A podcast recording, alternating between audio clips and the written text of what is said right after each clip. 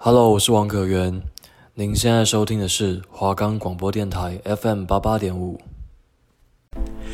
喜欢骑摩托车吗？你今天骑车了吗？想知道最近有什么新车发表吗？想知道最近交通部颁发了什么样的资讯吗？你在骑车旅行的时候，喜欢去哪个景点？你喜欢去海边还是去山区呢？各式各样丰富关于二轮的内容，尽在华冈广播电台的 Podcast、Apple Podcast、Google Podcast 等各大平台，陪你骑车，培根的二轮志，让每周四的你非常的不无聊。Hello，各位观众，大家好，欢迎收看最新的陪你骑。哎，没有啦，这学期培根我改名字了，OK。这学期的名字叫做培根的二轮制。那其实基本上内容跟上学期一样，只不过会有加入一些新的东西。好，那在介绍一些我的节目之前呢，还是要来跟大家分享一下啦。就是我现在的节目呢，可以在 Firstory、Spotify、Apple Podcasts、Google Podcasts、Pocket Casts、Sound Player，还有 KKBox，OK，这些平台都可以收听我们华冈电台的节目啦。那还请大家就是多多指教，多多支持。好，那回来讲我的节目。那培根的二轮志跟上一次呃有做一点不一样的变动，就是有改名字嘛。那基本上内容跟上一季 OK 跟上学期还是大同小异的，唯一的差别就是这学期会加入就是旅游指南、新车试骑，还有 MotoGP 的赛事分析。那旅游指南就是我到现在大学生嘛，大家就是很喜欢就是骑车 OK 上山下海 OK，那有的疯一点环岛。所以说，培根我会就是借由我自己就是常常这样机车旅行的经验呢，来跟大家来分享一下，就是说，诶，北台湾到底哪里可以适合骑车旅行，比较近的一点地方啦。好，那再来就是 MotoGP 的赛事分析。那这个因为本身我培根也不是说真的很专业的播报员，所以培根就以我自己微薄所知的一些小小知识，来跟大家好好介绍一下这个 MotoGP 这个。每一位车手的最高的竞技殿堂的一个赛事，OK，让大家来稍微简单的认识一下，哎，里面的选手，OK，他们背后有哪些故事？哎，赛事进行到哪里，也会就是随着时间的进展，然后培根我也会在这一次的 Podcast 上面慢慢的播出。然后再来还有一个就是新车试骑啊，新车这个试骑这个东西比较特别一点，OK，因为培根我。拿到大型重型机车驾照，那要开始就是去骑各种各式各样哇，大家梦寐以求的重机，像什么 MT 零九、R 六，OK 那一种就是大家很梦寐以求的重机，大家应该会很好奇说骑起来怎么样？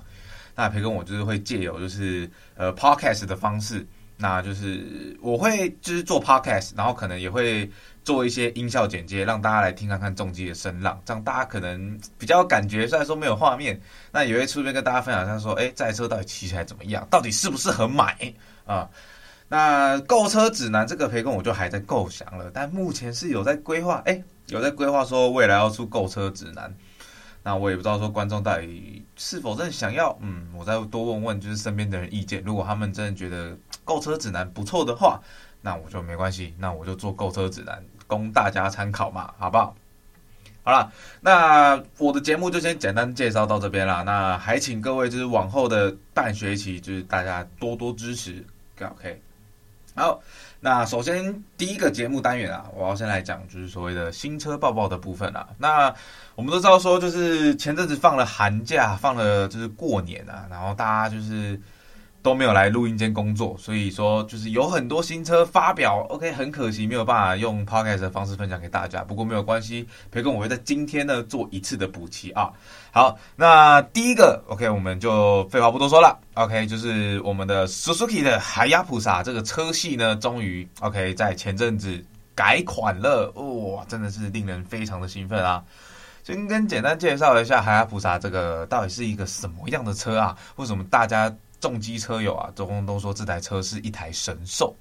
好，首先呢，海亚普萨呢，这台车是在过去的九零年代，OK，九零年代，大家老一点的车手啦，老一点的车友应该都知道，九零年代发生什么事情？九零年代，日本四大车厂在发表极速之争，大家都在想办法让自己自家的摩托车速度可以越来越快，越来越快。OK，你今天破了两百八，OK，我就出一台新车破两百九。那本田的黑鸟就是所谓的 Honda CBR 一千一 Double X 这辆重机呢，是第一台时速突破三百公里的试售机车。哇，那时候本田真的是嚣张啊，就是直接出了黑鸟这一台 CBR 一千一 Double X，那当然就是虐杀四方了，没有一台车跑得赢它。好，那这时候呢，有一个厂家说话了，就是我们的 Suzuki，哇，这个以变态之称的 Suzuki。他不服，就是 Honda 这个结果啊。Suzuki 觉得说，哎，凭什么你们本田可以做出三百，我们的时速不能突破三百？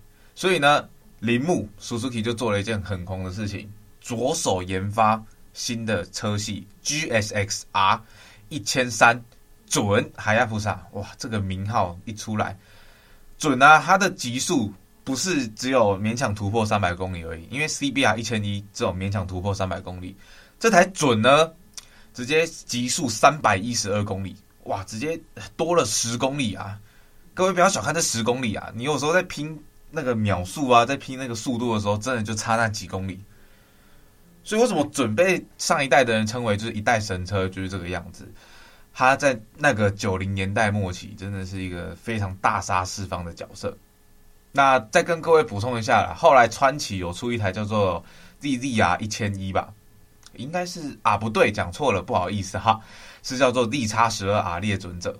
那这个猎准者一推出之后呢，就是很顾名思义，就是要猎准嘛，要要把那个准给打败。结果其实认真讲，在后续的一些前辈们他们在分享骑车心得的时候，其实 ZX12R 它的不管是在骑乘舒适度，或者是一些比较眉眉角角的东西，其实是没有准还要来的优秀的。所以不管怎么样。OK，准就是一代传奇，嗯，Suzuki 就是一个变态。好，那在下下礼拜的节目，我就来跟大家好好来聊聊，就是 Suzuki 这个品牌啦。尤其是大家一定很想听嘛，阿鲁一千那个自家的公升级防晒，它的一些进化史。OK，那这这个都会在往后的节日慢慢跟大家就是做这个介绍了，好不好？好，那首先我现在跟大家来介绍一下啦，我们这个全新的 Suzuki 哈亚普萨二零二一年式，OK，经过了十来年，终于又做了一个更新，到底更新了哪些东西啊？那首先外观的部分，我就只能用嘴巴形容了，因为毕竟就是毕竟只是 Podcast 嘛，没有办法分享照片给大家看。好，没有关系，我用口头上大致的跟大家去做一个分享啦。首先呢，我们都知道旧版的准啊，它只是圆滚滚的，OK，那有些人觉得丑。那没关系，铃木这一代修正了，新一代的准，它的外观就是变得比较锐利啊，现代化。那灯具方面呢，就是也是变成 LED 了。我们可以没有人再跟你鲁素了啦。OK，二零二一了啦，现在的车子标配就是 LED 嘛，照明才足够。不管是多么光线微弱的情况下，只要是 LED，其实就是那个整个亮度会大幅度的提升啦。那还有增加了就是 Ram Air 进气，就是。我们所谓的就是空气力学啦，OK，我们当我们导入空气力学之后，我们的速度是不是整体的加速，或者是速度就是一定会更快嘛？OK，那这个都是我觉得都是都是非常厉害的一个地方。那还有就是大量的电控。好了，那我用最简短的时间来跟大家来分享一下，它到底导入了哪些电控？OK，我不会全讲了，因为讲完可能真的要花很多时间啦。好，首先呢，就是我们这一代的海亚普萨，第三代的海亚普萨，它导入了六轴 IMU。好，那简单介绍一下什么是六轴 IMU，就是你不管车身在过弯的时候，或者在转弯的时候，倾倒了多少角度，OK，这个六轴感应器它都会感应得到。所以说，可能就是你可以就是日后啊，可能你倒四十五度，OK，你的那个里面的电脑会知道说你现在车子倒四十五度。你今天倒三十度，你车子知道你倒了三十度。我觉得 M U 这个真的是非常厉害，这个通常就是真的丰富很配备的旗舰级的车子才会搭配这个啊。然后还有电子油门，还有电子节流阀，这个都是非常的，就是大家都很常见啦，这个就没什么好讲的啦。还有三个原厂骑乘模式嘛，OK，那这个骑乘模式这个东西大家也都是。非常的知道了啦，啊，那首先就是有 A、B、C 模式嘛，那 A 模式就是最强的极速模式，B 模式就是基本，那 C 模式就是 Comfort 舒适。OK，这个我相信这个都是铃木 OK 擅长的，这个我就不再多讲了。还有弯道循迹系统，OK，这个可能就是大大的就是降低骑士在过弯的时候因为失误而造成打滑。还有时段可调，哇靠，这个。它的悬吊可以大幅度的调整啊，它那个寻机就是可以大幅度的去做时段可调，哎，真的非常厉害。还有就是防腐举系统，这个东西可以关闭。就是有些人可能呃，如果我骑过大型重机就知道嘛，有些力量比较大的大型重机，扭力很大的，你油门如果不小心吹太大或怎样的话，整台车就会浮起来。所以说这一次的准还有加入这个防腐举系统，算是安全性上面的提升啊。它也可以关掉。你今天如果想要去赛道或者是空地练孤轮的话，那你就把防腐举关掉。好，那基本上我就是大概简单的讲了，反正它电控就是很多啦。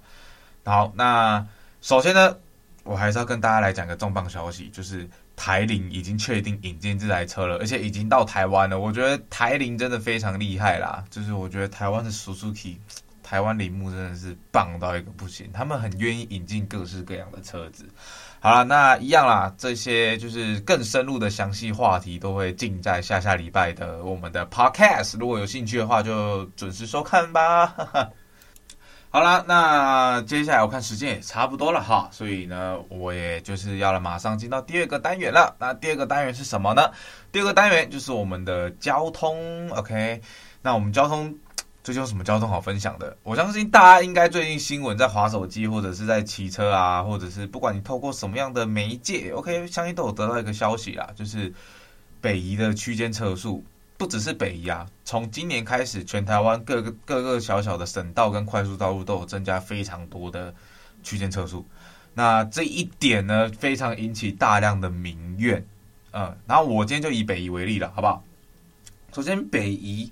一开始政府的想法是全段，呃，我记得将近五六十公里吧，北移我记得一趟好像五六十公里，非常的长，然后可以全段要限速四十的区间测速，然后中间会差非常多的就是杆，就是那个定点杆，所以你没有办法做就是休息，然后之后再一口气飙车，没有办法。好，那是当然引起大量的民怨的，因为根据就是后面的一些科学研究指出，就是北宜公路啊。的自由车流率是五十到六十左右。什么是自由车流率？就是一个人不飙车，然后也不竞速，然后不压弯，就是反正就是一个人就是发呆骑。OK，讲发呆骑好像也不太好，反正就是一个人用最舒适的方式驾车的时候，在北宜公路至少会五十或六十公里。那只不过今天公路总局他说不好意思，你们全部给我降到四十公里。好，那讲实在的，有在骑车的都知道说，其实这个非常的不合理。OK，各位，你想想看，四十有可能吗？现在车子油门随便一吹，我不要说大型重机啊，你一般的白牌，甚至是五十 CC 的，随便吹可能都有四十。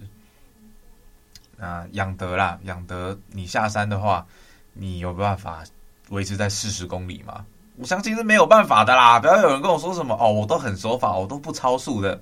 OK，那不可能的。那如果今天一个那么长的一条路全程四十，会发生什么事情？我是不是就要一直盯着仪表板上面看？那我一直盯着仪表板上面看，所以事故是不是会增加？你说以前那一小小段自强隧道那一小小段，那个就算了，那个我们人好抓。但你设成全段区间测速，那么长的一段路都区间测速的时候，其实时间久了，人就会疲乏，就会人就会开始发呆，那个有的没的。所以培根我自己个人认为，区间测速这个东西你可以有，但是你要适当的有。那我觉得现在政府他们现在就是烂设啊。OK，你这边出问题，你就是区间测速，你怎样怎样怎样，你就是区间测速。我觉得这个非常的不好啊，我觉得这个非常不可取。所以我现在的我的想法，OK，我相信绝大多数的观众想法就是一样嘛，就是事实真的太慢了，真的没有办法，所以抗议全段区间。好，所以真的，大家就是民众全部都抗议了。所以前阵子二二八，我们那个机车路权促进会，他们在二二八的时候就全部聚集北移。我记得聚集七百多位骑士吧，就是大家都在那边开事实。那果然交通大瘫痪。好，那很多人可能说，哦，那个是你们刻意去，就是刻意去塞车啊。OK，你们自己找事情找麻烦呐、啊。真的发生之后会这样吗？我跟你讲，会。北宜其实，如果各位观众知道啦，我以假日为例，北宜假日其实真的车很多，因为很多北部的民众要到宜兰玩嘛。那宜兰从台北到宜兰，目前有三个方法，就是走北海岸，不然就是你走国道五号，不然就是走北宜。啊，你不要跟我说什么走那个乡间小路那种乡道，慢慢这样到宜兰，我这种太危险了，那种不算在里面。主要就三条路可以到宜兰嘛，撇除掉大众运输啦。那如果你今天北宜啊，就是最快的，从台北到宜兰最快的其实就是北宜跟国五。那你今天北宜，你给它全段区间，那这样子我摩托车族，我们到宜兰要怎么去啊？全段四十，第一个危险，人骑久了，人开久了，一直维持在自己一个不自然的速度就会晃神。那我们过去，我们那边骑过去，这样过去，哇，一一两个小时这样泡在里面，累死啦，真的累死了。然后危险度也会增加。那我们不能走国五。我跟你讲，不要说什么汽车走国五，国道五号很容易塞车，所以很多人有时候可能在平林交流道会下来，或者是先走北宜，反正就是四轮。他们去宜兰旅游的时候，有时候国五塞车，他们也会运用，就是我们所谓的北宜公路。那你如果北宜公路在全段区间，大家四十这样子慢慢这样开过去。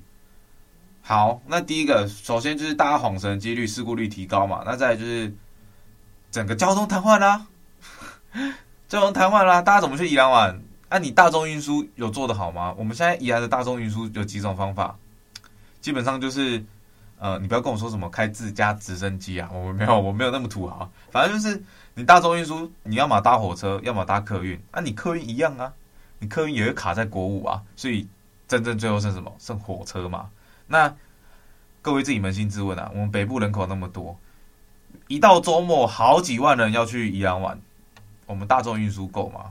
我们交通如果再这样搞的话，我跟你讲，这个都是息息相关的东西。各位不要说什么哦，一个是火车，一个是高速公路，哎，培根你还要硬要搅在一起做撒尿牛丸，没有，其实这个都是息息相关。我觉得这个大家就要去想一下啦，这个大家都是息息相关的。如果你今天你今天有汽车，OK，你走国道五号塞车，你下去北宜发现全段四十，OK，你超过四十就要被罚钱，这样子，这样你还要想去宜兰玩吗？哇，宜兰人全部都啊骂人的，所以就是一个不合理的设那个诉欠吧。好，那在经过二二八诉求之后啦，来跟大家来讲一下二二八诉求之后，政府就做了。拟定拟定做了改变，就是未来可能目前还没有得出一个结论，所以大家不要先骑车来太早。就是可能时速北时速会提高到五十，五十的话，培根我觉得还行，就是大家还是会小超速，因为其实基本上如果有常在开车的人的话，应该大部分的人骑车应该下意识都会骑个五六十啊，所以我觉得五十的话相对来讲会稍微合理一点。OK，那。在进弯前呢，通常会有个告示牌，就是会写说这个弯大概的建议速限是多少。OK，这是我目前听到的消息，就是公路总局未来会这样子改啦。那实际上会不会真的这样子？那还是要等公路总局发表。那只是这是目前开会出来的一个结论而已。然后之后怎样还要再说。那区间测速目前也还没有启用啊，因为我们知道前阵子有发生那个治安问题嘛，就是我们区间测速使用的是中国的品牌。哇，那个闹得沸沸扬扬。好，那这个就不在我的专业领域范围内了。OK，我也不想要就是被敲门，所以 OK，这个不关我的事啊。我没有要提这个，因为后面好像还有牵扯很多，就是什么贪污有的没的。那这个呃，这个培根我就不讨论了。OK，我还想要好好的就是过生活。这个哎，我不去招了，就是一些对，好，不多说。好，反正总而言之就是会有这个资安疑虑啦，所以说就是我们新北国，不要说新北国，全台湾的区间车速都暂时性的下架。OK，可能就是还要是等标准局就是通过之后，确定说，哎，这些设备都没有问题之后，才继续启用。那目前是确定说，西滨的那个苗栗那一段的区间车速已经是确定拔下来了，也是已经拆除了，就是未来也不会再装上去了。哦，所以我觉得说啊，这样未来我们以后骑西滨到那一段的时候，我们真的就可以骑得比较自然一点了。那我跟你讲啦，其实我自己培跟我自己个人认为啦，快速道路的速限其实也是有一点小不合理啦。啊，我们以台北市的高架快速道路，台北市的快速道路大概就是六十到八十左右。各位觉得高架道路六十到八十合理吗？其实我觉得是小慢的，这不是我讲的哦，而是我在快速道路上面我自己去仔细观察。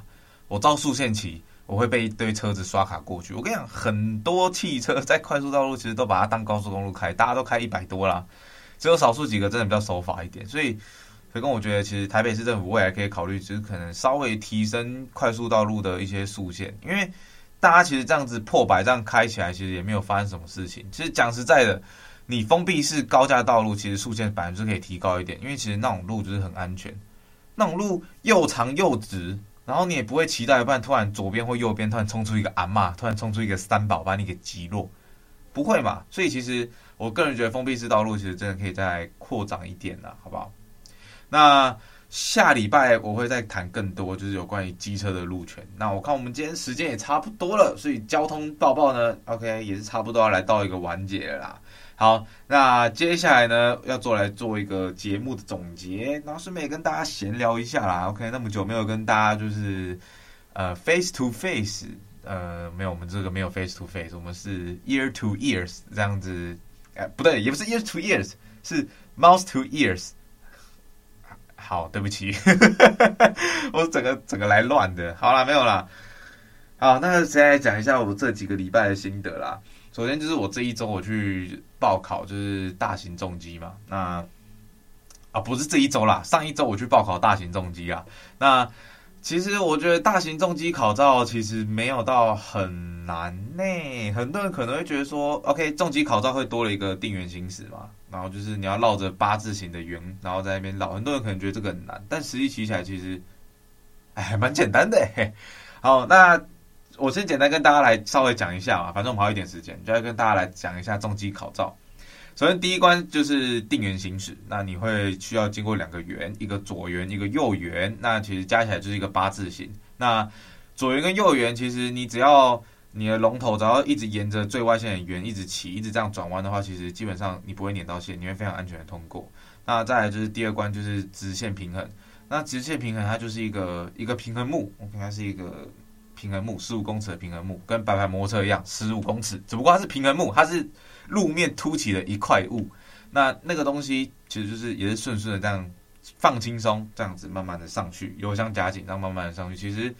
你要到七秒也是很简单呐、啊。我记得我第一次那时候练习第一次哦，什么就是我还没有骑过任何经验，第一次我上平衡木，好像就八秒还九秒了。所以其实真的不难。OK，大家其实就是放轻松考，大家一定会过。还有关于直线刹车啦，那那一关其实时速也才二十五公里而已，然后刹车距离也很长，所以大家其实真的不用太担心。那如果我是真的欢迎说，就是如果你真的对骑车有兴趣的话，OK，真的可以就是努力的存钱去考一张大型重机驾照，OK，还不用笔试哦，非常，然后门槛很低哦，哦，以前好像还要汽车驾照吧，现在不用汽车驾照了，你只要有一张白牌驾照，就是我们普通重机的驾照，然后持满一年之后，那你也满二十岁了，你就可以去驾训班报考大型重机。那大型重机它的价位通常是在五千末到六千出左右。那南部我是有听过啦，南部跟宜兰好像有些地方只需要四千块，哇，那么甜的价格啊！不过我们生活在北部的就不用想了，我们没有这个甜甜价，所以我们就是大概觉得各位观众大概存个六千块就可以去考了。我觉得才七天而已，它跟汽车不一样，才七天而已，就就去考吧，反正时间不会耗你多少的。你考完之后。你又多了一个交通工具可以骑了，啊，那不是做后诶。不过我在想，就是我的驾照要不要报，就是要不要偷偷的跟，因为我们考完之后，就是其实你的那个驾照是要上缴回去的，所以其实我以前就在想，说，呃，要不要就是去把自己的驾照去报遗失，然后其实是偷偷把自己的驾照留下来，然后把那个新的驾照拿去交给就是驾训班，因为要换新的大型重机驾照嘛。我以前有这样想过，不过我后来就。算了啦，算了，我留着干嘛？留着当摆设吗？我没有收集驾照的习惯啊。嗯，所以可以看各位观众啊，如果各位观众呃会舍不得自己原来的第一张驾照的话，那其实可以留下来。哎、欸、不，我这样回想起来，好像好像应该留下来的吗？因为那个，因为那毕竟是我人生第一张驾照啊。我这样子把它换掉，这样真的好吗？啊，不管那么多了，换成大型重机当然是比较好啊，好不好？好啦，那如果各位对考照有兴趣的话，就是可以去报名的。那培根我有蛮推荐几间的，只不过我怕变成广告，所以就不在这里多说了。我只能说是在泰山区，有点远啊，真的蛮远的。那也听说就是北投的大圈北，OK，我消音的大圈北，听说也不错，大家都可以去考虑看。我觉得大家就是各种查啦，反正你报名前就是各种查。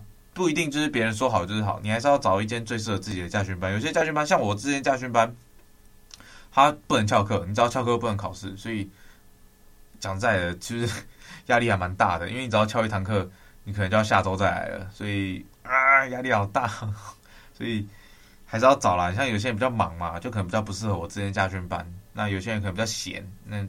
就来我这个家训班吧，反正可以学到蛮多东西的。你都花六千块了，你还不赶快去上课，然后这边浪费，对不对？大家没考过，好啦，反正加油啦！我觉得考驾照这种东西，嗯、我就剩汽车了。我汽车还没有打算要考，汽车应该之后再考吧。嗯、不知道有没有观众建议说，就是嗯，不知道各位观众有没有汽车驾照？我发现其实蛮多人。有汽车驾照的，陆陆续续大二大三开始，哇，陆陆续续很多人都有考汽车驾照，剩我没有啦。啊，OK，我女朋友好像也要，还那个暑假去考，哇，压力好大呀。好啦，那今天拿那么多比赛，要来做最后的下周预告啦。反正下周预告呢，我会来跟大家来聊聊 KTM 一二九零 Adventure 二零二一年式这一台车。这台车我相信大家应该都非常的期待，因为。我们 KTM OK，它的设计非常独特，号称就是扭力中的王者。那下周呢，我会来跟大家就是来聊聊 KTM Duke 一二九零这台车。那要注意一点啊，下一周没有交通报报了，交下一周没有要聊交通，下一周的话应该会是。啊、那个叫什么东西来着呢？哎，我自己的节目怎么可以这样子啊？我想起来了，下一周就是我们的 MotoGP 赛事分析，那会介绍就是我们的 Mark Max 九三还有 Rossi 四六这两个选手。那这两个选手的故事都非常精彩啦。一个是超级新星嘛，Mark Max，他哇，Mark Max 太厉害了。我最喜欢的 GP 选手就是 Mark Max，他一加入 GP 就直接夺冠。第一年哦，他加入 GP 第一年没有任何经验就夺冠，然后上颁奖台上了好几次，哇，真的是超级厉害的。好，还有就是四六嘛，这个 Rossi 罗西，那罗西也是一个非常不错的一个选手，他算是一个传奇。那他目前的我简单介绍一下，反正就是他是一个呃不老车手啦，他现在年纪其实已经差不多到退休年纪了，但我觉得。他可能还在等他人生的第十冠，他才愿意退休吧。他现在，他现在是世界冠军，他只有得了九冠啊。我觉得他的目标应该是要获得第十冠，他才愿意退休。啊，我们的老罗西啊，加油，老罗西！好，那感谢各位的收看哈。那明下礼拜的话，一样就是礼拜四的下午三点到三点半，我会跟你就是聊聊机车，聊那个。还是下礼拜的时候也，我们也来讲一点，就是关于旅行的，好了，嗯，让大家来知道一下，就是诶，摩托车旅行有哪边好玩的？我预计的话，应该会从阳明山下手吧，对不对？就是大家文化人嘛，OK，大家我们都是有文化的人，所以我们就是先来介绍一下阳明山。那阳明山其实顾名思义嘛，就是有很多好玩的地方，嗯，它是国家公园，我在讲废话吗？它是国家公园。它会有就是驻航站啊、竹子湖，还有蛮多地方可以玩的，好山好水。但有人会觉得好无聊，不过没有关系。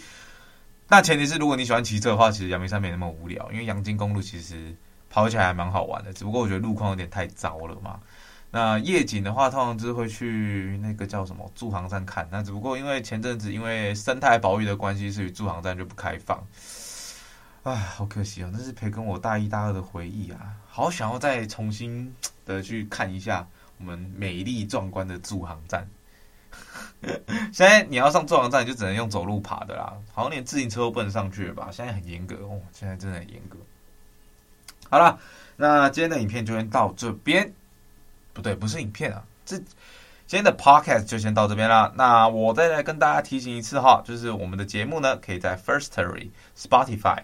Apple Podcast、Google Podcast、Pocket Cast、Sound On Player，还有 KKBox 这么多平台去收听我们的华冈广播电台的节目。那里面还有其他多非常多的节目啦，有讲时事的，有讲鬼故事的，很多很多，大家可以都可以去听听看。反正闲着也是闲着嘛，无聊也是无聊嘛。好，那今天的 Podcast 就先到这边。那我们陪你骑车，哎，不是陪你骑车啦，没有啦，我开玩笑的。OK，培根的二轮制，我们下周四再见。各位，拜拜。